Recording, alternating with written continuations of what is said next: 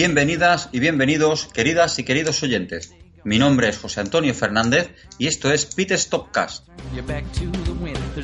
un programa de entrevistas a personalidades relevantes del mundo del motor donde no preguntamos por la actualidad sino por la exigencia que conlleva dedicar una vida, una profesión al mundo del motorsport, en cualquiera de sus categorías.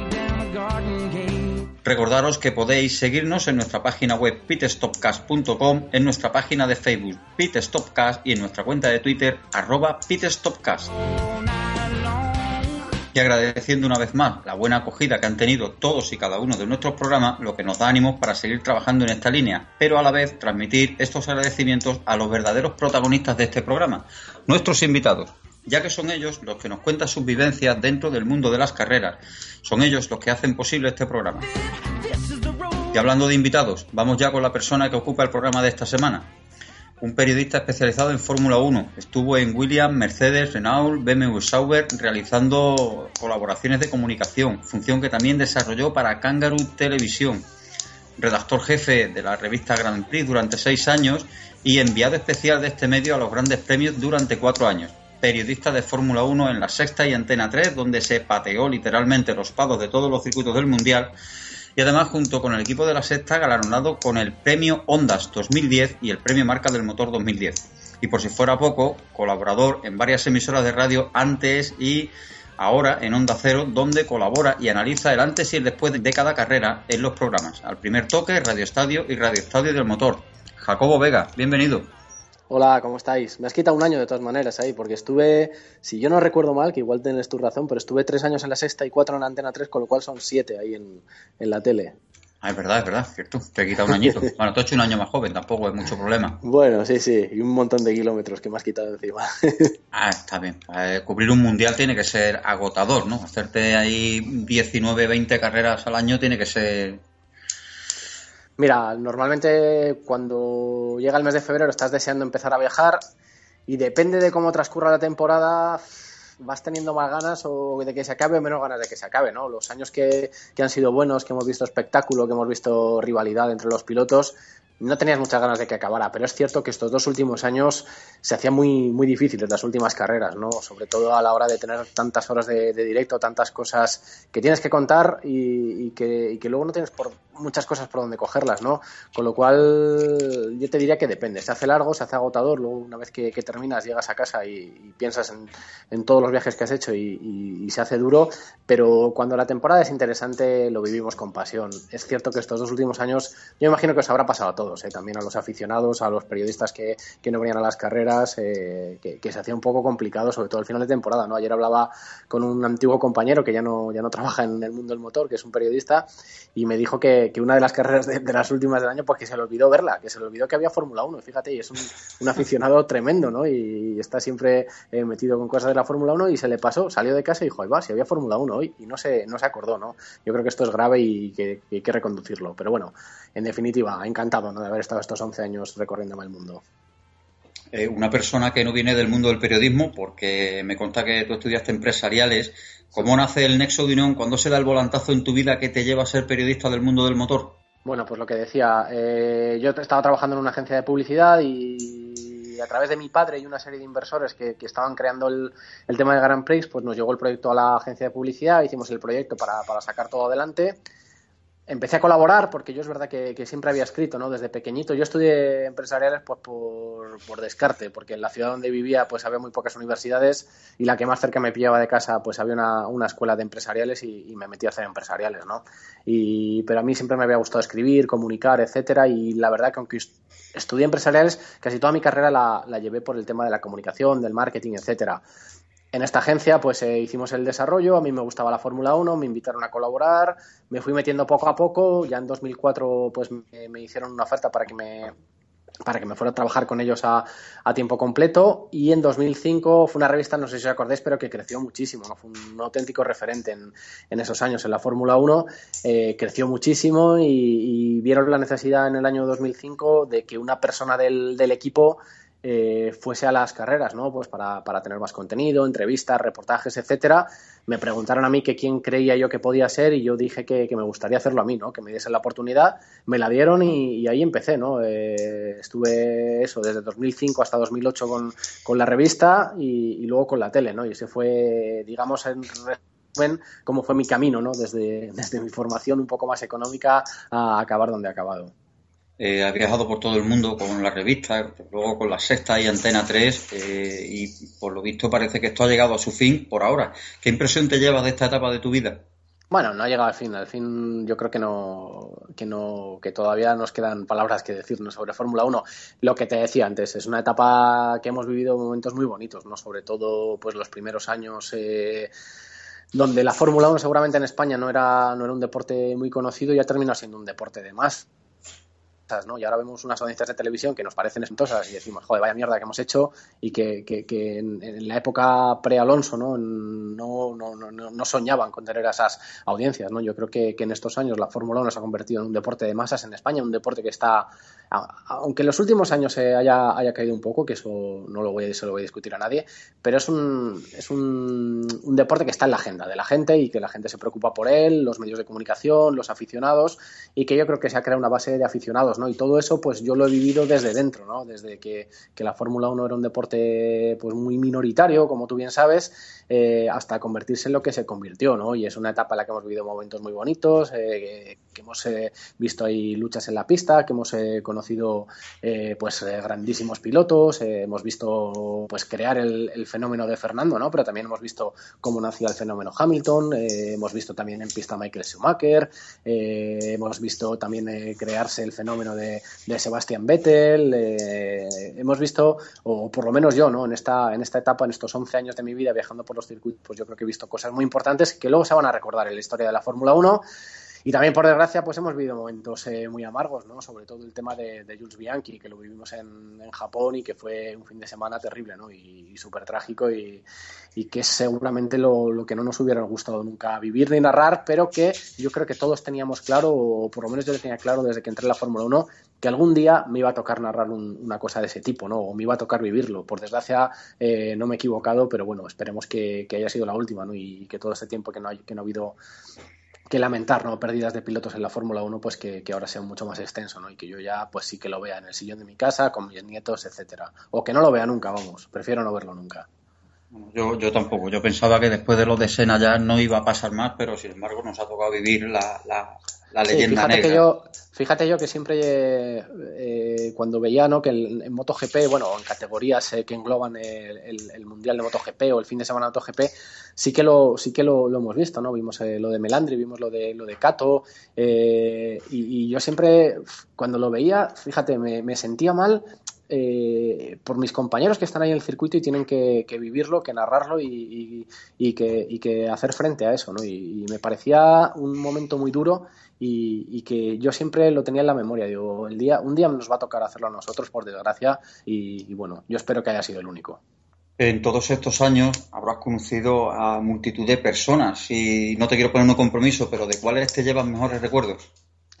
Bueno, sí, he conocido muchísima gente. Pues hombre, me llevo recuerdos de casi todo, bueno, de mis compañeros, eh, digamos, eh, más cercanos o de los compañeros de mi equipo, de todos, ¿no? Eh, yo tengo una relación muy, muy buena con, Antonio, con Julio, ¿no? Que es su segundo, con toda la gente que estaba incluso en Madrid, redactores, realizadores, etcétera, ¿no? Que, son todo gente fantástica, la gente que es eso que te digo, la que estaba en Madrid.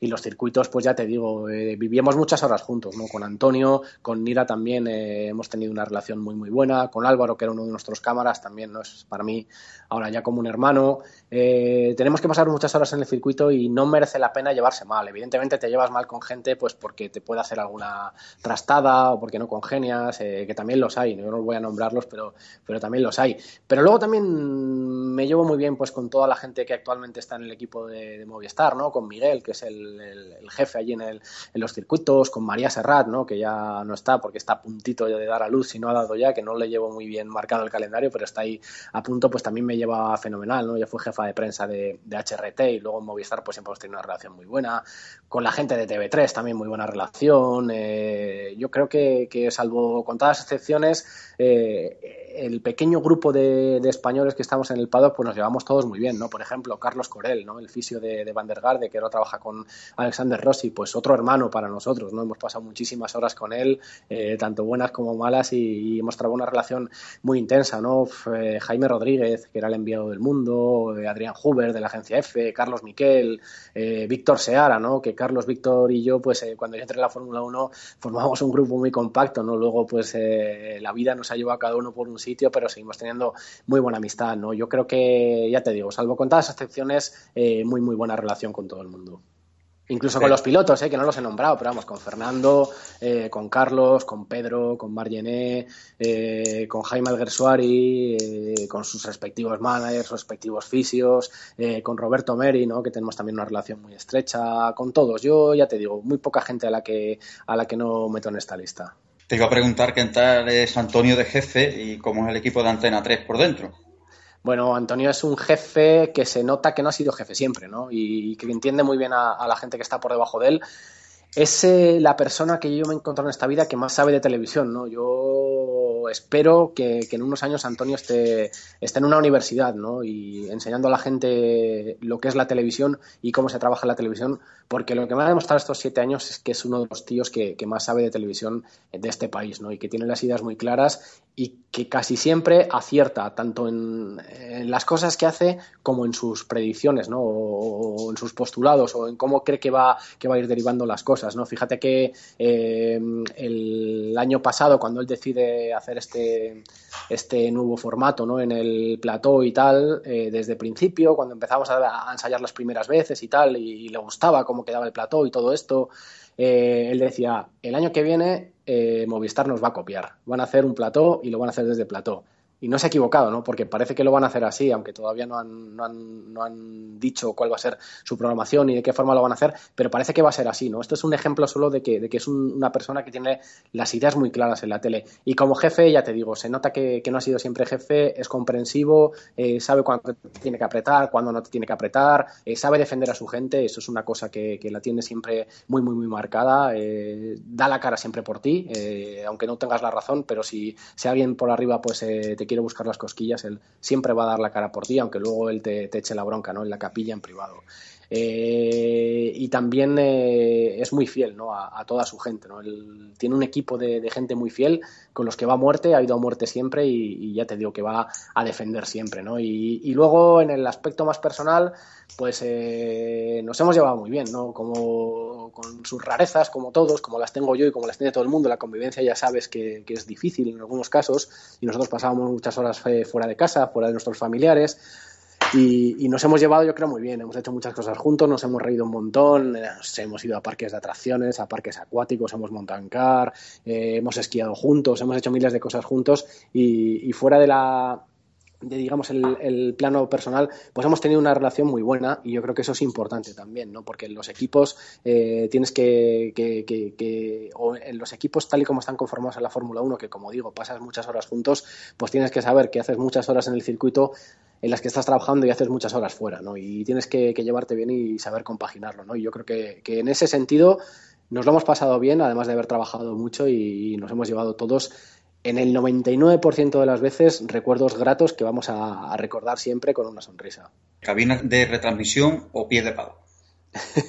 ¿Quién quieres más, a papá o mamá? Pues las dos cosas. Eh, no sé qué decirte. Eh, mira, eh, la cabina te da mucha más notoriedad, ¿no? Parece como que es, eh, digamos, el escalón más alto, ¿no? Donde tienes más presencia, sobre todo tu voz, donde puedes explayarte más, eh, donde puedes eh, hacer unos comentarios, eh, digamos, más, eh, más reposados, ¿no? Donde puedes eh, un poco dar tu opinión, hacer tu, tus análisis, etcétera. También estás más expuesto ¿no? a las críticas y a todo, porque evidentemente hablas mucho más, más tiempo. Pero la cabina, tanto la vertiente de narración, ¿no? que la hice en GP2 y en GP3, como en la de comentarista, buscando un poco más las cosas que no, que no se ven y que, y que puedo ir encontrando yo, etcétera es muy, muy divertido y sobre todo, ¿no? Estando con, con gente como Pedro, como Marc, como, como Antonio, pues eh, ya te digo, era, era una delicia, ¿no? Era fantástico. Yo estaba siempre esperando poder subir a la cabina y, empezar a hablar, ¿no? Pero estar abajo en el pit lane te da otro perfil que también es muy interesante, ¿no? Mira, al final estás en el pit lane, te conocen todos los eh, mecánicos, te conocen todos los ingenieros, no todos, pero bueno, más o menos, ¿no? Eh, los sitios donde más estás, McLaren, Ferrari, eh, Toro Rosso, eh, por supuesto HRT, eh, Manor este año con, con, Roberto, en Mercedes, en los equipos donde más estás, al final los mecánicos te conocen, hay algunos que, son muy suyos, pero hay otros que, bueno, que te conocen, te comentan cosas, vas sacando información, eh, te ven los jefes de equipo porque te ven por el pit y luego pues te, reconocen, te ven los pilotos, eh, luego cuando estás en el corralito haciendo entrevistas, lo mismo, ¿no? Tienes una, relación más estrecha con los pilotos, te conocen más, eh, te respetan, yo creo más, no es que no te respeten si, estás en la cabina, pero no te conocen, ¿no? No saben quién eres porque no te ven. y esto también es bonito, ¿no? Estar ahí a pie, ¿no? Y ver, ver que termina la carrera y cómo llegan los pilotos, uno decepcionado, otro alegre, eh, con el sudor todavía, con las pulsaciones a tope, saber cómo, cómo entrarles, cómo tienes que entrarles, cómo no tienes que entrarles. Eh, yo creo que también es bonito. Son dos eh, facetas dentro de nuestra profesión o dentro de lo que me ha tocado hacer que yo creo que son muy, muy interesantes las dos. Se nota, se nota que te has pateado los pados, como, como conoces el, el mundillo de, y como has estado en prensa, radio y televisión, ¿cuál es tu medio favorito? Te diría que la radio, porque me parece escribir también también es bonito y también eh, es muy muy auténtico pero la radio yo creo que es el el medio que, en el que mejor te puedes expresar, porque es solo tu voz, tienes que expresar todo con la voz, no te puedes apoyar de las imágenes. En un periódico, pues te apoyas también de imágenes, de fotos, de destacados, eh, depende de cómo titules, ¿sabes? De, del tamaño del titular, de cómo, de cómo elabores tú la pieza. Pero eh, en la radio eres más tú solo, ¿no? Contra, contra el mundo, digamos. Estás tú ahí y hablas y, y no te puedes apoyar casi de nada. Bueno, te puedes apoyar de la música, se habla que teóricamente, ¿no? Te apoyas en los silencios, etcétera. Pero es un medio que a mí me parece muy bonito y, que a lo largo de, la historia ha sido un medio muy bonito con. Fíjate que, que la televisión, que ahora ahorita hablaré de ella, que también me encanta, eh, siempre ha tenido como una, una parte que la deslegitima, ¿no? La caja tonta, eh, la televisión, que te aboba, que tal, que no sé qué. Sin embargo, la radio, yo no he escuchado comentarios eh, malos de nadie de la radio, ¿no? Eh, sobre la radio, hombre, sí, pues sobre ciertas radiofórmulas, etcétera, pues hay gente que, a lo mejor no le gusta, ¿no? Pero sobre la radio en general yo creo que es un, medio que está muy, muy legitimado. Y, en ese sentido, a mí me gusta mucho trabajar en la radio y creo que es un medio precioso, ¿no? Para trabajar. Ahora bien, la fuerza que te da la no te la da la radio, ¿no? La presencia que te da la televisión, eh, la forma que puedes trabajar con las imágenes, eh, es una cosa que no te la da la radio. Y también es un medio muy bonito. Si me tengo que quedar con alguno ahora mismo, me quedo con la televisión, pero porque creo que, hay muchas más cosas que hacer distintas, ¿no? La radio está medio todo inventado ya, es más complicado eh, innovar y en la tele es más fácil innovar y yo creo que, es un medio que es muy bonito y hoy por hoy me quedo con la tele. Yo te lo digo, tiene que ser agotador, porque haces televisión, terminas, escribes y luego a las doce y pico de la noche que yo te está escuchando Rafa Fernández en Radio Estado del Motor, luego Héctor Fernández en Al Primer Toque, tiene que ser algo agotador, ¿no? Es agotador, pero bueno, ten en cuenta que nosotros, o por lo menos mm, yo tengo que tener la cabeza puesta en que son cuatro días agotadores y luego tienes tiempo para descansar, ¿no? Entonces yo sé que de jueves a domingo tengo que trabajar muchísimo, tengo que hacer muchas horas en el circuito y como dices tú, cuando, cuando salgo del circuito no he terminado, ¿no? Porque todavía tengo que, eh, sobre todo este año, ¿no? Que teníamos responsabilidad a no estar Antonio en los circuitos, pues yo tenía un poco la responsabilidad del equipo allí y, y pues cuando llegaba a casa pues tenía que llamar a Antonio o a Julio y hablar con ellos, hacer al día siguiente ordenar un poco la escaleta, los reportajes que teníamos que grabar, lo que faltaba. Eh, no, no acabas, ¿no? Sales del, circuito a las 7 de la tarde y a las 12 de la noche, toda, perdón, a las 7 de la mañana o a las 6 de la mañana y a las 12 de la noche pues todavía estás haciendo cosas para la tele y luego esperando la llamada de la radio. Bueno, son muchas horas, pero como te digo, si no te gusta, seguramente lo haces. A mí me dicen que tengo que hacer esto mismo no sé con qué deporte decirte, pues con balonmano, ¿no? Que no he visto un partido de balonmano en mi vida, pues te diría que no lo hago. O, lo haría eh, por un simple hecho de profesionalidad. Pero, pero si es una cosa que te apasiona, como a mí me apasiona las carreras de coches, pues lo haces con muchísimo gusto, ¿no? Y, todas las horas que sean, pues eh, eh, las llevas bien por eso, porque es una cosa que te gusta y te encanta hablar de ella. Y luego termina la carrera el domingo, te relajas y, a partir del lunes no tienes casi toda la semana para, para descansar, con lo cual tienes que tener a saber que cuando tienes esos picos de estrés y cuando tienes los de descanso. Sabes que durante la carrera momentos de descanso vas a tener muy poquitos, pero bueno, eh, lo llevamos bien. Eh, has dicho que no retransmitirías un partido de balonmano, no has visto un partido de balonmano en tu vida, pero bueno, aparte de Fórmula 1 y de tu amado Atleti, ¿algún deporte más? Sí, hombre, sí. No, sido el primero que se ha venido a la cabeza. Te podría haber hecho fútbol sala también, que sé que somos buenísimos en fútbol sala, pero no he visto un partido de fútbol sala en mi vida, ¿no? Cuando lo jugaba con mis amigos eh, ahí en, los, en los juegos municipales.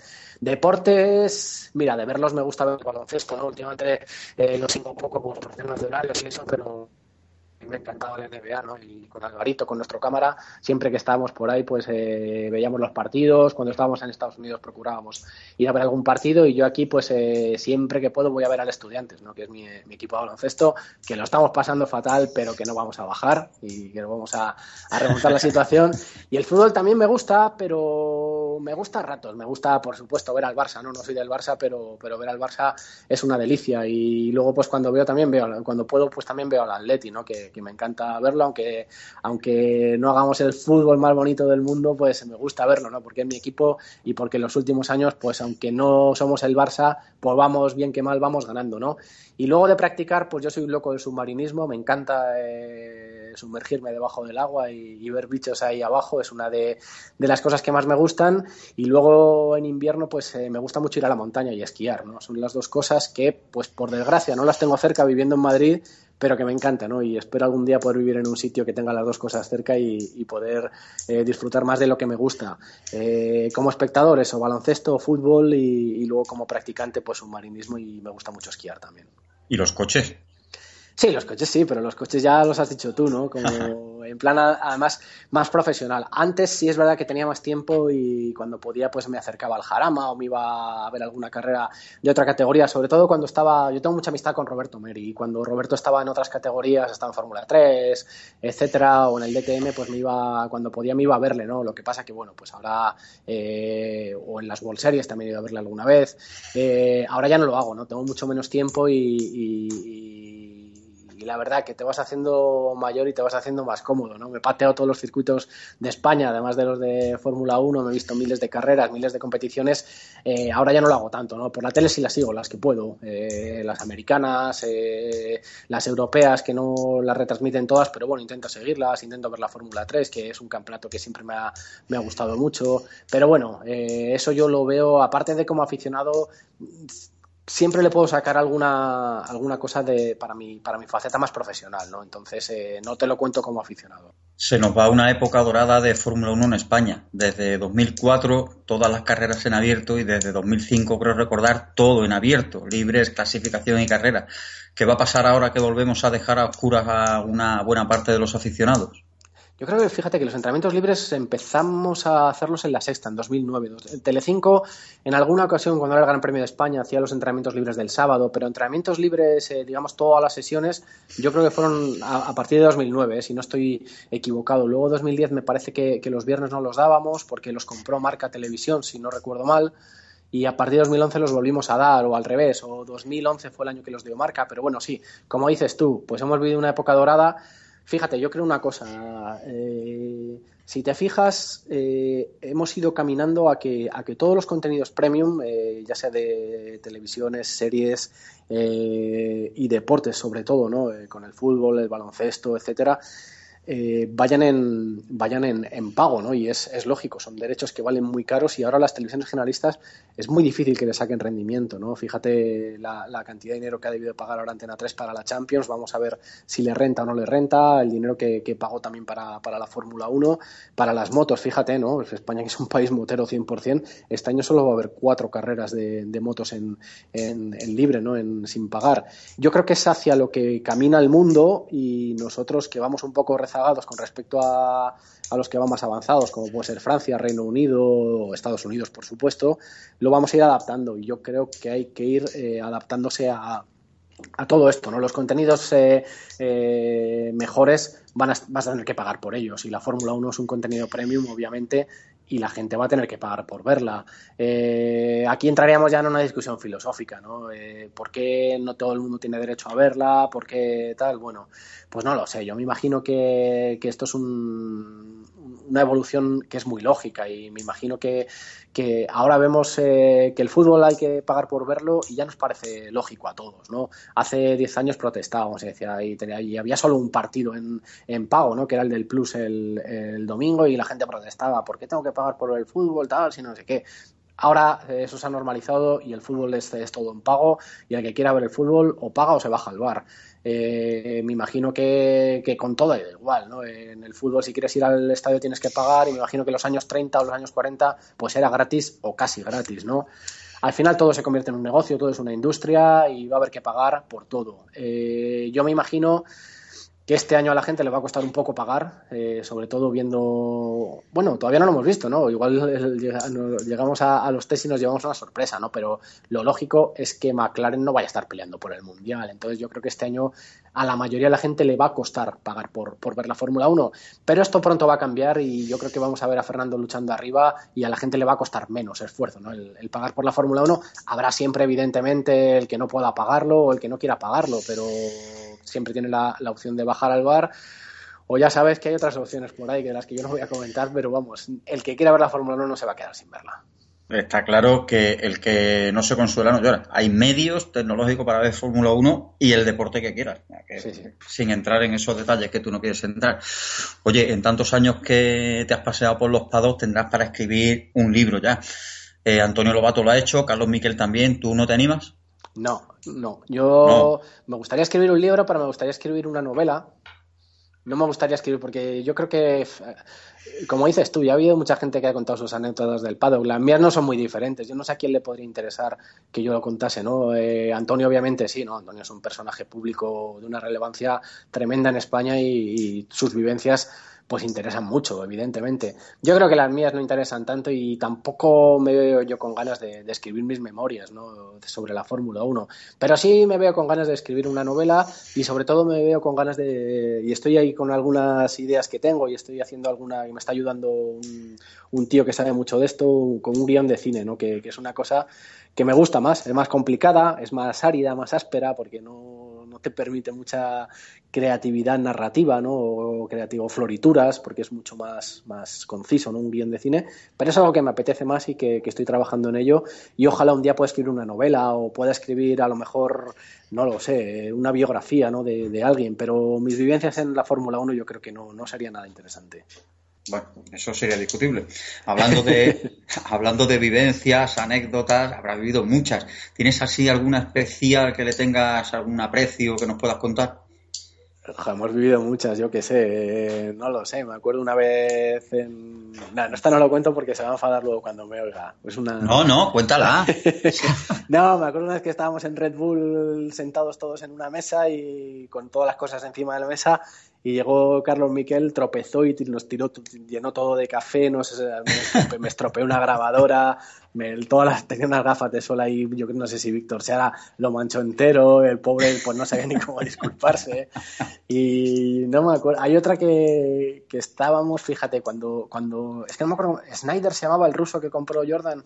Sí. Alex Snyder, me parece, o algo así. Sí, sí no me acuerdo cómo. Bueno, este tío pues compró Jordan y entonces hizo, hizo una comida porque fichó a Johnny Herbert, no sé si era el team principal o era el director deportivo o algo así. Entonces, cuando, cuando le ficharon, pues para presentarle, hizo una comida ahí con varios periodistas. No sé por qué me invitaron, porque estaba también.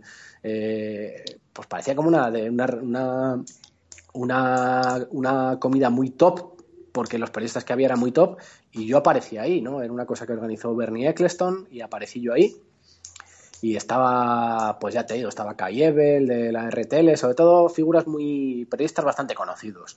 Y estaba Johnny Herbert, bueno, apareció Bernie Eccleston, nos dijo que teníamos que apoyar, lo típico, ¿no? Cuando aparece Bernie dice, bueno, tenéis que apoyar mucho a este equipo y tenéis que, que apoyar a Johnny, que es un tipo fantástico, bla, bla, bla, y cogió y se fue. Y en, era en Turquía, en el año 2005, Y entonces, eh, cuando estamos terminando de, comer, dice Johnny Herbert, bueno, nos hemos preparado una sorpresa. Y apareció ahí una bailarina de estas de la danza del vientre y empezó a bailar y empezaba a sacar a, la gente a bailar, ¿no? Y estaba ahí Giorgio Piola, que es tímido a más no poder, y se le veía muy incómodo, pues dice, es que esta me va a sacar a bailar y ya verás, y aquí tal, no sé qué. Y entonces, en cuanto la bailarina se despistó un poco y se alejó de Giorgio, Giorgio se levantó de la silla, salió corriendo para salir del motorhome de, de Jordan y no se dio cuenta que la puerta, que era de cristal, estaba cerrada y se pegó un tortazo contra la puerta que retumbó todo el, todo el, todo el motorhome, ¿no? Porque ya sabéis que los motorhomes son, son construcciones bastante endebles. Bueno, pues se movió entero aquello. Bueno, no pudimos parar de reír en dos horas y incluso al día siguiente que te cruzabas con Johnny Herbert por, por el paddock, te miraba y se, y se moría de la risa, ¿no? Y esa fue muy, una, una, anécdota muy graciosa. Y a veces le he hablado, ¿no? Con Giorgio y Giorgio se avergüenza, ¿no? Se pone colorado todavía cuando lo recuerda. Hombre, pobre, quería salir sin hacer ruido. Sí, sí. Qué bueno. Oye, eh, volviendo a, ponernos, a ponernos serios, eh, para terminar este bloque de preguntas, ¿cómo andamos en España de cultura del motor? Vamos a ver, nos queda, nos queda mucho todavía, ¿no? Pero fíjate, yo creo que, que la gente, bueno, yo creo no, es un hecho, ¿no? Que la gente empezó a interesarse por, por, el motor en España cuando Alonso empezó en Fórmula 1, ¿no? Que fue en el año, bueno, empezó en el año 2001 pero realmente en el año 2003, cuando ficha por Renault, ¿no? Han pasado 12 años, estamos muchísimo mejor que hace 12 años, pero todavía nos queda, ¿no? Yo creo que, nos queda todavía, sobre todo yo creo que te refieres a, ver si estamos a la altura de alemanes, ingleses, etcétera, ¿no? Nos queda, nos queda todavía un camino por recorrer, pero yo creo que tenemos un, buen pozo, tenemos buenos equipos, eh, míralo, ¿no? En cualquier categoría, salvo en Fórmula 1, que yo creo que, llegamos en un momento muy malo, ¿no? Con toda la crisis y todo eso. Pero vayas a la categoría que vayas de, motor en España, tenemos equipos, equipos buenos además, que, ganan, ¿no? Como en, GP2, en, la Fórmula E, ¿no? Que el año pasado pues ganó el equipo China, pero que definitivamente era el equipo de, Adrián Campos en turismos, eh, etcétera, ¿no? Yo creo que tenemos una buena cultura eh, y una buena base. Tenemos técnicos prácticamente en todas las categorías, muy buenos técnicos al mejor nivel, ¿no? Eh, cuando antes era una isla, ¿no? Que estaba el, pobre Joan Villa del Prat solo por ahí en, la Fórmula 1, pues ahora tenemos un montón, ¿no? y tenemos también en GP2, en, en, todas las categorías. Incluso tenemos una categoría como la Fórmula E que los eh, que mandan son españoles, ¿no? Entonces, poquito a poco. Yo creo que partíamos de una base muy, muy mala, que nos queda todavía para estar al mejor nivel, pero que llegaremos, que llegaremos a, estar en el, en top y, que, y que vamos a crear o que se va a crear una industria y una cultura del motor en España en los próximos años, yo creo que importante. Pues me alegra, porque de todo lo que he entrevistado, que le he preguntado, todos me han puesto la cosa negra y tú lo ves bastante positivo. La verdad es que. Es que no sé, no sé a quién has entrevistado, pero yo te, te, lo, te lo digo con respecto a cómo estábamos. Cómo estábamos, a cómo estamos ahora y a cómo estaremos en unos años, ¿no? Evidentemente nos queda muchísimo por hacer y, y nos costará años, pero estamos muchísimo mejor que hace 12 años de Raymond Durán y Albert Fábrega, que los conocerás. Pero es que, Raymond es muy pesimista siempre. Mira, Albert me extraña, porque Albert es un tío que, empezó desde muy abajo y ha terminado, o sigue, o ha, o ha, o ha dibujado una curva muy ascendente siempre, ¿no? Y eso, y el ejemplo de Albert es muy bueno para, para, ver cómo, cómo, ha ido el, motor en España, ¿no? Igual que ha ido Albert. Albert empezó aquí y creció, creció, creció, creció, y así ha ido el, motor en España también. Eh, mm, la respuesta de Albert fue mal, muy mal, pero bueno, aquí lo dejo. Ya hablaré con él. Eh, si te parece, llevamos media horita, ya mis preguntas ya han concluido. Eh, dime una canción, la pinchamos y ahora pasamos a, a la pregunta de los oyentes, que hay unas pocas. Venga, vale, pues te voy a decir Ernesto de los Nikis, que los Nikis es un grupo que hay que reivindicar y yo soy muy evangelista de los Nikis. Hay otros grupos que también me gustan, pero creo que es un grupo que hay que reivindicar. Vale, pues sonando ya.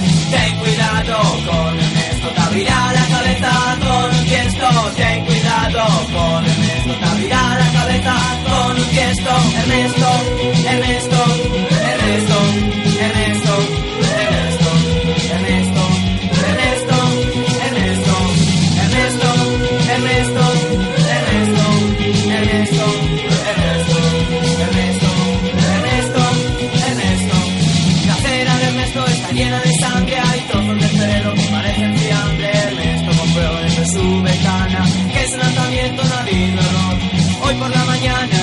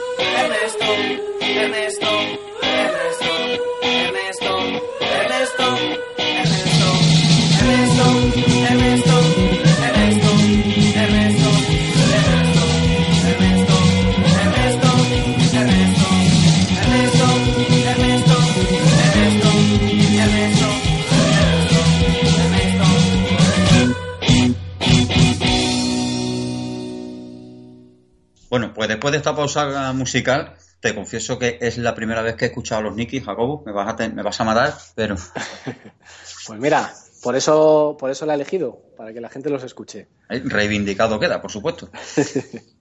Bueno, pues vamos con las preguntas de los oyentes, que esto sí que te ponen en un compromiso, ¿eh? Yo he querido no meterte en ningún fangal, pero aquí empieza. A ver, Moto Racing TV, arroba medf1ostv en Twitter te pregunta, ¿vas a estar en algún medio este año para seguir viajando con la Fórmula 1? O más concretamente, ¿podrías estar en Movistar?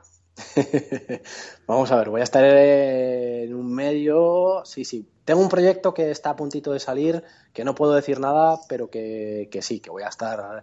Los que les guste lo que hago, pues me van a seguir disfrutando y los que no les guste lo que hago, pues me van a tener que, sufrir, ¿no? De alguna u otra manera. Pero vamos, no, no voy a estar en Movistar, ¿no? Movistar tiene su equipo de, gente, llevan dos años haciéndolo la misma gente con muy pocos retoques y, me imagino yo que van a confiar en, en este mismo equipo, ¿no? Si me quieren llamar para, para, alguna, para alguna cosa puntual o para alguna historia, pues yo encantado, pero vamos, no, no voy a viajar a las carreras con Movistar, si eso es lo que me pregunta este, este tuitero. Sí, bueno, a- a- eh, básicamente era eso, si ibas a estar en Movistar. Frank, arroba FDB7 Javier en Twitter, dice, amo la Fórmula 1, a mí no me aburre, pero es cierto que falta competitividad. ¿Hasta cuándo? ya, eso me gusta de mí saberlo. Pero antes de nada, es que antes eh, es que me lleva dando vueltas a la cabeza unos minutos aquí, que me has preguntado porque con quién me llevaba mejor en la Fórmula 1 y todo esto. Y joder, es que me he olvidado de Lucía. ¿Y cómo me puedo olvidar de Lucía? Que ha estado todo el año conmigo y ella es una chica que hemos trabajado muy a gusto juntos y es una tía top. O sea que Lucía, no me olvido de ti. Eh, referente a esto, eh, yo creo que este año, fíjate, vamos a ver más competitividad, ¿no? Eso quiero creer. Yo creo que, Ferrari eh, está en un momento ascendente, que seguramente la curva de, de mejora de, de, Mercedes va a ser un poco más plana. Y yo creo que vamos a llegar a un momento de, de, crossover, ¿no? De que se van a juntar. Vamos a ver si es más pronto que tarde y, y veamos eh, luchar a Ferrari contra Mercedes. Tiene un campeonato más, más divertido, ¿no? Yo creo que a McLaren le va a costar todavía estar delante. Creo que Red Bull también le va a costar mucho, ¿no? Con los motores Renault y Williams, eh, Force India, estos equipos un poco, vamos a decir, de, de, de, un escalón más abajo, ¿no? Yo creo que este año van a sufrir más, ¿no? Pese a, van a, por ejemplo, eh, los dos ejemplos que te he puesto, ¿no? Van a contar con estos, estos dos años, yo creo que eh, han estado muy arriba por el tema del motor, pero cuando les quitas eh, el motor, ¿no? O cuando el motor no es un elemento tan dominante, lo tienen un poco más complicado. Eh, yo creo que, esta, esta, cultura del motor híbrido ¿no? que, que, que ha, impuesto Jan Todt, yo creo que, que va por, o tenía buena, buenas intenciones, pero no ha estado del todo bien eh, rematada o no todo, del todo bien ejecutada. ¿no? Y aparte, si es verdad que, Mercedes eh, contó con, con, los planos ¿no? o, con, o con los planes o con el reglamento antes que, los, que los demás eh, constructores de motores, bueno, yo creo que, entonces sí que vamos a, decir que ha sido un fracaso total, ¿no? Porque no puede ser que, entonces esto, este, este dominio que ha tenido eh, Mercedes haya sido por un, por un tema de este tipo, ¿no? Por el que hayan podido contar antes que los demás y hayan podido trabajar antes que los demás con estos motores. Pero bueno, vamos a ver si este año mejoran las cosas, vamos a ver qué depara 2017, que se espera una revolución, que luego las revoluciones en la Fórmula 1 siempre son mucho más pequeñas de lo que de lo que pintan a, a, priori, pero vamos a confiar en que dentro de poco vamos a tener buen espectáculo en la pista. Estoy de acuerdo con, con este tuitero, ¿no? que los dos últimos años se ha hecho, y lo hemos comentado antes, ¿no? se ha hecho muy cuesta arriba muchas carreras. Bueno, ha dicho de McLaren, de, de, de, un inciso, ¿cómo ves a McLaren para este año?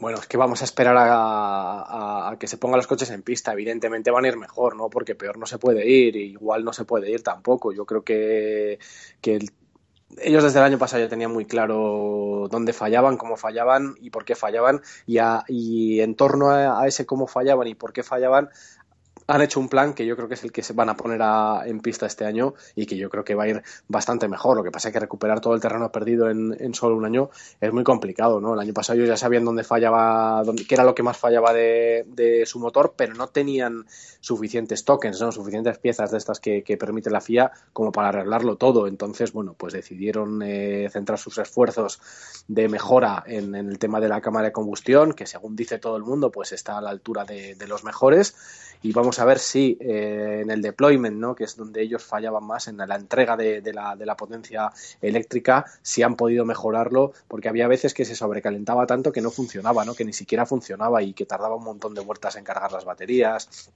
era complicado. Yo creo que este año van a ir mejor, pero vamos a ver dónde van a estar, ¿no? Porque recuperar tanto tiempo a, los equipos de cabeza va a ser complicado. Pero vamos, pensar en que, en que Ferrari, perdón, en que McLaren va a estar eh, siempre en los puntos, que van a poder acercarse al podio cuando se despiste pues, los equipos que hemos comentado antes, ¿no? Williams, etcétera. Yo creo que eso es factible, ¿no? Eh, ahora, eh, luchar por el mundial este año yo lo veo prácticamente imposible. Oye, que igual llegamos eh, la semana que viene y empieza a ir el coche muy bien y nos llevamos una sorpresa, ¿no? Pero yo no lo creo.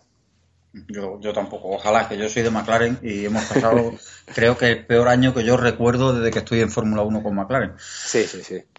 Bueno, pues seguimos. A Javier Barragán, arroba a Javi BP en Twitter, dice, ¿crees que la caída de audiencia al pasar la Fórmula 1 a canales de pago puede perjudicar a Carlos Sainz por pérdida de patrocinios?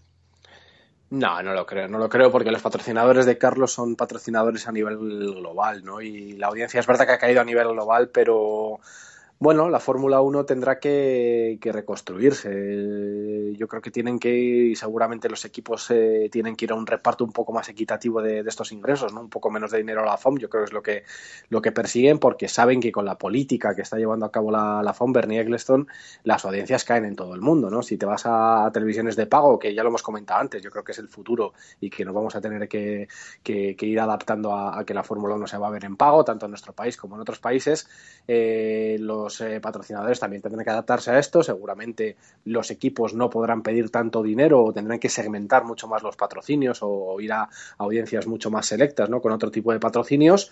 Y la FOM va a tener también que repartir un poco más el dinero, ¿no? Quedarse ellos menos dinero y repartir más en los equipos por esta pérdida que van a tener con los patrocinios. Pero en el caso concreto de Carlos, Carlos lo que tiene que hacer es hacerlo bien en pista. Tiene un compañero de equipo que por suerte y por desgracia las dos cosas es muy bueno, tan bueno como él. Y digo por suerte porque va a poder aprender y va a, estar siempre con los ojos bien abiertos, ¿no? Porque, porque no se puede dormir ni un segundo.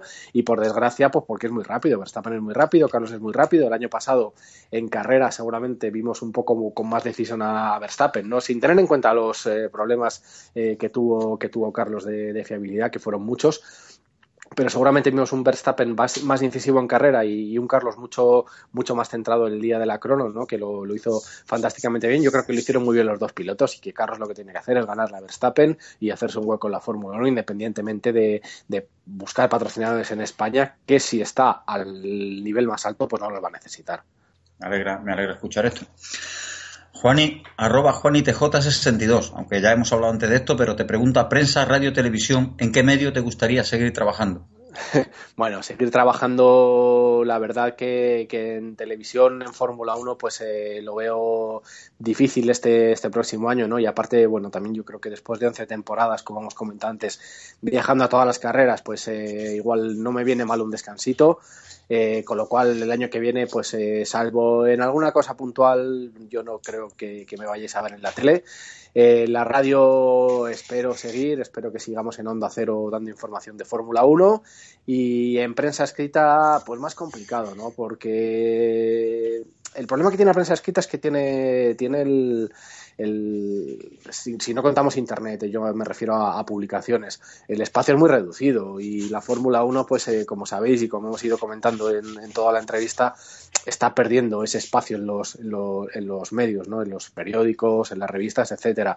Con lo cual es difícil ahora, ahora que, entre, que entre información de Fórmula 1 en los, en los medios, pero bueno, tampoco lo descarto. Eh, vamos a ver, ¿no? Yo soy un poco un, un hombre orquesta, yo donde me llamen ahí voy. Bueno, pues casi está respondiendo a la siguiente pregunta de Cristina Lobato Aguado, arroba C Lobato Aguado en Twitter. Eh, antes hablamos, ¿qué te ha aportado trabajar con Antonio Lobato a pie de pista? Y ya sabes qué vas a hacer a partir de ahora. ¿Qué me ha aportado trabajar con Antonio Lobato? Bueno, pues aprender un montón de televisión, ¿no? De un medio que es muy complicado y he tenido la suerte de trabajar con los mejores, tanto con Antonio como con Julio, como con Manu, que era el realizador, como con Oscar del Castillo. Eh, he aprendido muchísimo de todos, ¿no? Y bueno, por no hablar ya de toda la gente de, la sexta a nivel de programación o, de Antena 3, eh, he trabajado con profesionales de primer orden, ¿no? Y empecé sin tener ni idea y yo creo que ahora sé un poquito de, cómo funciona la televisión y, la verdad que, he aprendido mucho de, estar al lado de Antonio, ¿no? ¿Y dónde me vais a ver el año que viene? Ya lo he comentado antes, ¿no? Tengo un proyecto ahí que estamos ahí perfilando y que dentro de poquito creo que voy a poder desvelar, que es un proyecto interesante y que como he dicho, eh, el que le guste mi trabajo pues me va a seguir viendo, o poder seguir eh, disfrutando y al que no le guste pues me va a tener que aguantar un poco. Pero vamos, eh, en poco tiempo lo, sabréis. Pero lo que he comentado también antes con respecto, porque todo el mundo pregunta, yo creo que Movistar casi en un 99% va a seguir confiando en la misma gente que lo hizo, ¿no? Y, y tienen su equipo y es lógico que sigan confiando en ellos, ¿no? Han estado dos años pegando por, por todos los circuitos, han hecho un trabajo, pues eh, yo creo que eh, con la, con la inexperiencia que tenían muchos de ellos, pues yo creo que han hecho un, gran trabajo y yo creo que van a seguir eh, eh, por esta senda, ¿no? Y van a hacer muy poquitas incorporaciones y yo y no me vais a ver ahí, porque esto yo creo que lo está preguntando mucha gente y, yo creo que no voy a estar y aparte que es, eh, como digo, es lógico, ¿no? Ellos tienen su equipo, nosotros teníamos el nuestro, nosotros hemos terminado y ellos continúan ahora en solitario, ¿no? Pero continuarán, como digo, el 99% de la gente, de la gente que ya lo ha hecho los años anteriores y la gente que tuviera Movistar en casa, pues eh, verá los rostros que ella estaba viendo en, esos años, ¿no? Yo creo que van a hacer muy poquitos cambios.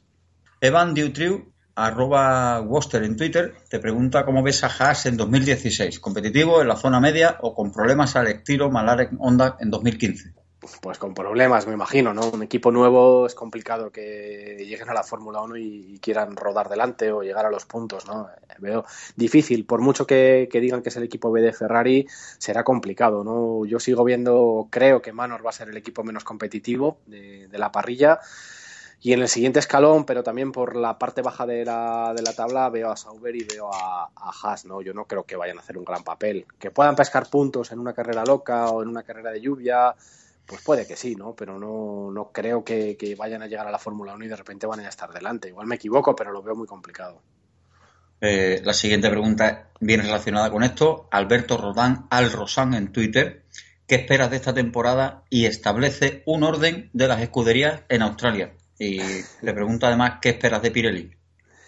Eh, ¿Por dónde empiezo? Por las escuderías. Eh, en Australia Bueno, en Australia Hombre, yo creo que, Mercedes van a seguir delante, ¿no? Y lo que comentaba antes, vamos a ver cuándo Ferrari es capaz de, llegar al rendimiento de Mercedes. Ojalá lo, antes posible, pero lo lógico es que en, que en, Australia estén Mercedes por delante, ¿no? Detrás estarán, imagino que Ferrari, y después de Ferrari Vamos a ver, me imagino también que, siendo la primera carrera de la temporada, Williams estarán delante y detrás de Williams, pues vamos a ver dónde está Red Bull, dónde está McLaren. Force India, yo creo que no, que no les vamos a ver delante.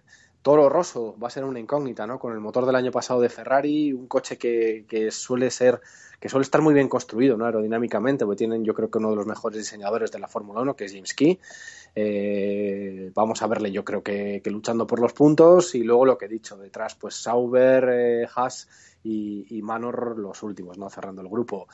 Pirelli, pues yo creo que, como comentábamos antes, ¿no? las revoluciones en la Fórmula 1 siempre son mucho mayores en el papel que luego lo que van a ser en realidad.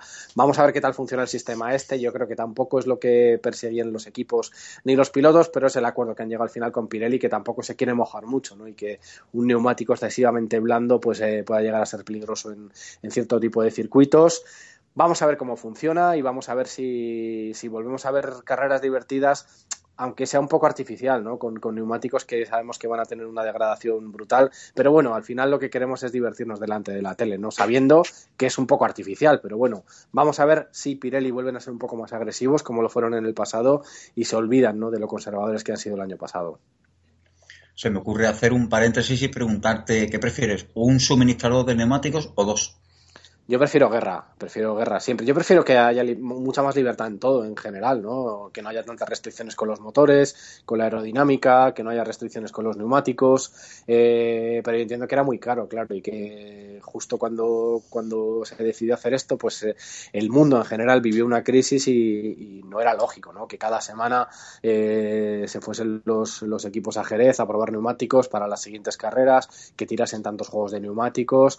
yo creo que en principio de momento va a seguir habiendo suministrador único, pero a mí me gustaría que hubiera guerra de neumáticos ¿no? y que fuese un factor más eh, el neumático que llevases para, para poder tener un mejor rendimiento. Pues las de horas que he tirado yo en Jerez allí, con, otros 30 locos allí en verano, en invierno, lloviendo, un sol de justicia. Pero acuérdate, que es que estaban todas las semanas. allí sí, sí, sí. Yo, yo me acuerdo una, una mañana que salimos de aquí a las 5, era creo que agosto, Imagínate en agosto aquí en Andalucía y Jerez, que es un solar, digo, Quillo, las sombrillas. Y el que venía conmigo dice, vamos a tirar para Jerez. Y vamos, yo no sé si, voy a decir, robamos tres pilotes de estos, de los que tienen los bares de, cemento, ¿sabes? Y los subimos allí a la tribuna, a la, a la, X, la X0 creo que es, o la X1, la grande, allí el único sitio donde podíamos estar, y allí, allí se quedaron los pilotes, porque cualquiera cargaba con los pilotos de vuelta para atrás, porque es que la que nos cayó allí. Y otra, que se preveía lluvia y allí nos cayó el diluvio, lo más grande, con un chubasquerito ¿eh? y todo por ver la estela de cuatro coches. Había cuatro coches en pista, pero bueno, da igual, el tema era ver coches a, cualquier hora del día. Qué bueno qué pena, qué pena que se haya Yo me he chupado también muchos test ahí en, en, Jerez, porque aparte eran momentos en los que también podías sacar cosas de, los equipos, ¿no? que no te podían dar entrevistas o, ciertos reportajes en, en, las carreras y que los hacías en los test. Y hemos, eh, sacamos muy buenos reportajes en los test. Yo tengo buen recuerdo de esa época, pero entiendo que ahora mismo no esté el horno como para, para volver a a, eso, ¿no? A tener test todas las semanas y a probar tantos neumáticos, tantos neumáticos diferentes. Volverá, seguro, pero ahora de momento yo no lo veo y a mí me gustaría que volviera. Y las presentaciones que había antes, anda que igualita que las que hay ahora. Pero fíjate, es que eso también es cabezonería de los equipos y de los patrocinadores que no se ponen de acuerdo, pero tú imagínate que se habló. Eh, no sé si fue en el año 2013 o en el año 2014, de hacer una mega presentación del campeonato, como se hace en el Tour de Francia o, se hace en, la NBA o tal, y que fuesen todo, que se presentasen todos los coches con un escenario, todos los equipos. Yo creo que sería una fiesta muy bonita para la tele, que sería muy, muy bien para televisar, con todos los pilotos allí, todos los coches, pero no han llegado nunca a un acuerdo, ¿no? Yo creo que eh, en ese tema todavía queda mucho trabajo por hacer en la Fórmula 1. Eso no sé si pero fue en 2013. La verdad es que sería un pelotazo. Todas las escuderías, todos los coches, todos los pilotos ahí junto una mega fiesta, como tú dices. Eso sería. A ver si, si lo vemos, a ver si suerte. A ver si suerte. Otra preguntita eh, de tramo por, arroba de tramo por en Twitter, que te pide tu opinión personal de que este año en España sea la Fórmula 1 de pago.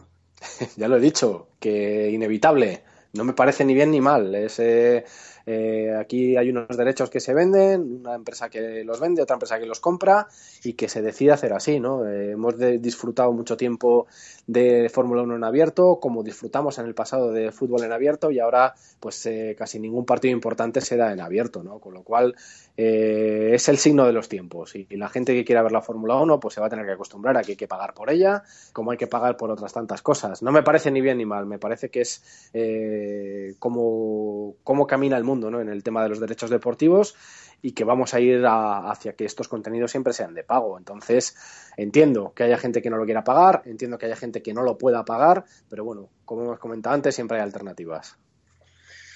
Final Disaster, arroba ATLGIE en Twitter, que además te habla de usted, te dice con qué piloto se quedó con la boca abierta de todos los que ha visto. No mejor piloto, sino más impresionado qué pregunta más complicada. Eh, hombre, mm, yo no soy seguidor de Sena, ¿no? Porque no, no me parece que era, que era un poco impostor en todo, en todo ese aura que, la, que, le, que se rodeaba, ¿no? Y me parecía luego que a veces en pista pues no era del todo caballeroso, pero las cosas más impresionantes en pista yo creo que se las hemos visto hacer a Ayrton Senna, ¿no? Eh, esa, esa, calificación de Mónaco, esa carrera en, en Donington en agua, eh, esas cosas que hacía Ayrton, la carrera en Brasil, ¿no? Que se había quedado sin, sin la mitad de la, de la, caja de cambios, ese tipo de cosas que hacía Ayrton Senna son las que te dejaban con la boca abierta, ¿no? Luego pues eh, tenía otras cosas que se le pueden criticar, pero como espectacularidad en pista yo no he visto nada igual te van a crucificar por lo que ha dicho de Sena, lo sabes. bueno, pero yo, es una, yo creo que todo el mundo lo sabe, ¿eh? que esta es mi opinión que yo tengo de Sena. Ahora, no, le pongo ningún pero como piloto, era un grandísimo piloto y, creo que, además era un personaje, ¿no? Y, que, que, es el tipo de personajes que hacen falta en cualquier deporte pero pues bueno, no lo sé. Yo creo que, tenía cierto, cierto grado de, impostura o de, o de actuación en, muchas cosas que hacía y que decía, y que luego en la pista pues hizo algunas cosas que, de las que yo supongo que no estaba orgulloso, ¿no? Pero que bueno, o que no estaba orgulloso o que no lo estuvo en su momento. Ah, pero todos los pilotos tienen cosillas que. que, sí, pero algunos, algunos más y otros menos. A mí, por ejemplo, eh, cuando me preguntan la película Rush, que supongo que habrás visto, eh, ¿qué, opinas de Rush? Tú que sabes de Fórmula 1 y tal, digo, porque ni Rush era tan putero, ni Lauda era tan santo. sí, sí. Ahí cada uno... sí, sí, sí, sí. Bueno, pues las preguntas de los oyentes han terminado. Me quedan tres preguntitas, que tres preguntitas sorpresa que le hago a todos los invitados al finalizar y es que me digas la primera pregunta: un piloto, un coche y un circuito. Un piloto, Allen Prost, es el piloto que no es, tampoco tengo una razón especial, pero cuando, mira, cuando yo era pequeño mi padre trabajaba en Renault, en el departamento de prensa, y me traía la revista Motor Joven y, esas cosas, y, yo veía a Allen Prost ahí cuando todavía, yo creo que incluso no estaba ni en Fórmula 1 todavía, estaba en Fórmula 3, y le empecé a seguir porque me gustaba, ¿no?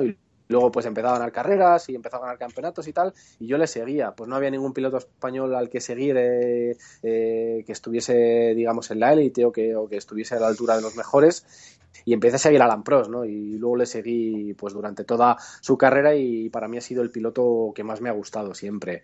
Eh, un coche no sé cuál decirte. seguramente por lo vivido, voy a decirte un coche, no voy a remontarme demasiado al pasado, voy a decirte un coche de los que haya vivido yo en la Fórmula 1 y te diré el R25, ¿no? el primer coche con el que Fernando ganó un mundial. Era un coche que además fue muy significativo, ¿no? porque Fernando el día que se subió al coche eh, se bajó y dijo, con este coche ganamos el Mundial. Y no se equivocó, ¿no? Porque era un coche que realmente era muy bueno y, que le sacó muchísimo partido. Y un circuito ahí lo tengo más complicado. Seguramente es que tengo varios. Fíjate, me gusta mucho Malasia, no por nada, sino porque fue el primer circuito al que Sepang eh, luego los pilotos dicen que les encanta porque tiene una serie de curvas que, son complicadas y que les gusta porque son difíciles y rápidas, pero me gusta porque fue el primer circuito al que fui como profesional, ¿no? Como, como, ya como enviado especial eh, de un medio a, la Fórmula 1, pero luego me gusta también, no sé qué decirte, me encanta Silverstone, me gusta mucho eh, Spa, Eh, he estado en, Le Mans, ¿no? Por suerte, y también es un circuito que me encanta. Eh, no sé qué decirte, hay varios. Es más complicado elegir un circuito, pero no sé, me pillas ahí, ¿eh? No sabría cuál decirte. Más o menos entre esos que te he comentado, pero no, no podría elegir uno solo. No has dicho ni un urbano, urbanos no. Es que Mónaco, la verdad que cuando estás allí, si tienes la oportunidad de, poder andar por la pista eh, eh, y acercarte a la zona de la piscina, sobre todo, que los coches pasan muy deprisa y pasan muy cerca de ti, es muy bonito. Pero Mónaco es una ciudad tan complicada, tan, tan poco amable, ¿sabes? Tan antipática, que el Gran Premio sí es verdad que hay que vivirlo y yo le digo a todo el mundo que, que el que pueda que vaya, pero tampoco es un circuito que me, que me llame la atención del todo. Hombre, Singapur también es un circuito que, es muy espectacular. No he estado en Macao, con lo cual no te puedo decir si, si me gusta o no. Y ya, pues, circuitos de estos clásicos, ¿no? De, de otras épocas, pues como tampoco he estado, pues tampoco me atrevo a decirlo. ¿Perro o gato? Perro, perro, siempre. Vale. Y la última pregunta, ¿la tortilla de patatas con cebolla o sin cebolla? Con cebolla también, siempre. Bien, bien, bien. Es lo de los nuestros. Bueno, pues nada, aquí acabamos. Agradecerte la paciencia que has tenido conmigo. Para la audiencia que no lo sabe, esta entrevista se ha grabado en dos partes porque Skype nos ha jugado una, una pasada de las suyas y nos ha dejado tirado y hemos tenido que, grabar la mitad por la mañana, la mitad por la tarde. Así que, Jacobo, muchas gracias por tu paciencia, por, el, por aceptar la invitación y sobre todo por contarnos esas, cosillas que, como te digo, esto no, no, el programa no se trata de hablar de actualidad, sino de que nos contéis cómo se viven la, las carreras allí desde el otro lado, ¿sabes? Lo que la gente quiere saber, los curiosos queremos saber, que es contar un poco las vivencias, o sea, cómo se vive una carrera, qué hace una persona cuando acaba. Eh, le preguntaba a Chevy Puyolar, digo, ¿qué haces el domingo? Dice, el domingo olvidarme de todo, recoger y apartarme, porque terminas extenuado y supongo que para el periodismo será, será exactamente igual. Así Mira, que... te digo una cosa. Eh, estaría muy bien que, la gente supiera el esfuerzo que hacen los ingenieros y los mecánicos, ¿no? Con muchísimas noches en blanco, muchas veces, eh, que tienen que, que, pasarse muchísimas horas trabajando, no te cuento ya cuando hay un accidente, ¿no? Pero me acuerdo siempre, me acordaré de, del equipo HRT, ¿no? Cuando llegaban a, eh, sobre todo en el año 2010, que fue el primer año que corrieron, o 2012. 2012, ¿no?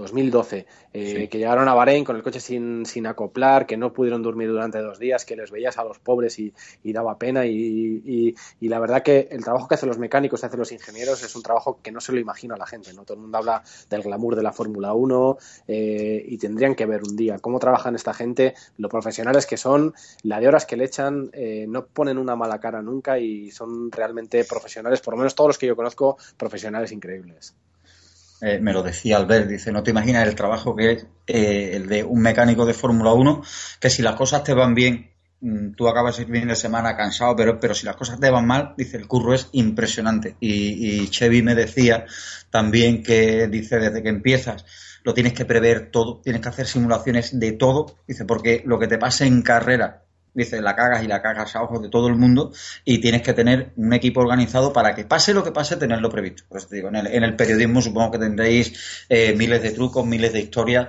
para, pase lo que pase, tener una solución, que se te caiga una conexión, que se, porque claro, sí, aquí sí. es muy fácil, se cae la conexión, oye, Jacobo, te llamo luego a la noche y ahora lo montamos y no se nota, pero... pero no, no, de eso sabe, sabe mucho nuestro, el, no, el, la persona que ha sido nuestro productor todos estos años, que es Miguel Ángel Cobos, y él te podrá hablar extensamente ¿no? de, de sus famosos backups. Él siempre tenía un backup para todo y al final eh, tengo que decirte que en alguna cosa, algún y no fue culpa nuestra que, que nos fuimos, que tuvimos un problema, ¿no? El Gran Premio de Alemania de hace dos años. Eh, nunca, nunca, nunca nos habíamos ido a, negro, ¿no? Ni en voz ni en, ni en, ni en, ni en imagen. Nunca habíamos tenido ningún percance, precisamente por esas cosas que tú dices, ¿no? Por tenerlo todo previsto y, duplicar las cosas, y aunque sean más caras y sean más coñazo, pero tienes que hacerlo porque al final la audiencia, pues no, no le puedes defraudar, ¿no? Y no te puedes ir a negro, no te puedes quedar eh, sin voz, etcétera, ¿no? Y ya te digo, nos ha pasado una vez en todos estos años y fue por una cosa del circuito que se les quemó un transformador, no fue por culpa nuestra. O sea que en ese sentido, ahí eh, la gente técnica sí que trabaja un poco más como trabajan los, los equipos de Fórmula 1, ¿no? los técnicos de la Fórmula 1, ingenieros, mecánicos, etcétera, y la verdad que nosotros hemos trabajado siempre con los mejores. Porque cuando vas a un circuito, eh, nosotros vemos a Antonio, vemos, bueno, ahora, aunque sea en el estudio, a, Cristóbal, a ti, a, Lucía, pero luego hay un viaje de gente detrás que no se ve. Porque yo le pedí a Arturo Durán, al traductor, eh, le pedí la lista de gente que, que trabaja y aquello es impresionante. Es que no se imagina la audiencia lo que hay que montar para retransmitir un campeonato de Fórmula 1. Bueno, cualquier evento, ¿eh? O sea, donde te desplaces a cualquier evento tienes que desplazar un, viaje de, de personas. Bueno, Jacobo, yo no te entretengo más, que son las tantas ya y nos vamos a descansar. Así que nada, simplemente, oye, pues que te despidas de la audiencia. Sí, que ha sido un placer y que lo que espero es que la gente pues se haya divertido escuchando las cosas que digo yo y las anécdotas y las tonterías, ¿no? Y nada, que muy pronto me, me, volveréis a tener por aquí, que ya sabéis que yo estoy siempre ahí en Twitter, que todo el mundo que me pregunta le respondo y que nada, que ha sido un placer. Cerramos aquí la entrevista a Jacobo Vega, agradeciéndole su paciencia y su atención por la caidita que hemos tenido de Twitter. Y nada, que muchísimas gracias, Jacobo. Yo te cito para el final de temporada, porque aunque no estés por ahí y que no te veamos, me gustaría tenerte para comentar brevemente cómo ha ido la temporada y si los vaticinios que hemos hecho pues hayan sido acertados. Jacobo, muchísimas gracias. A ver si hemos acertado. Un abrazo.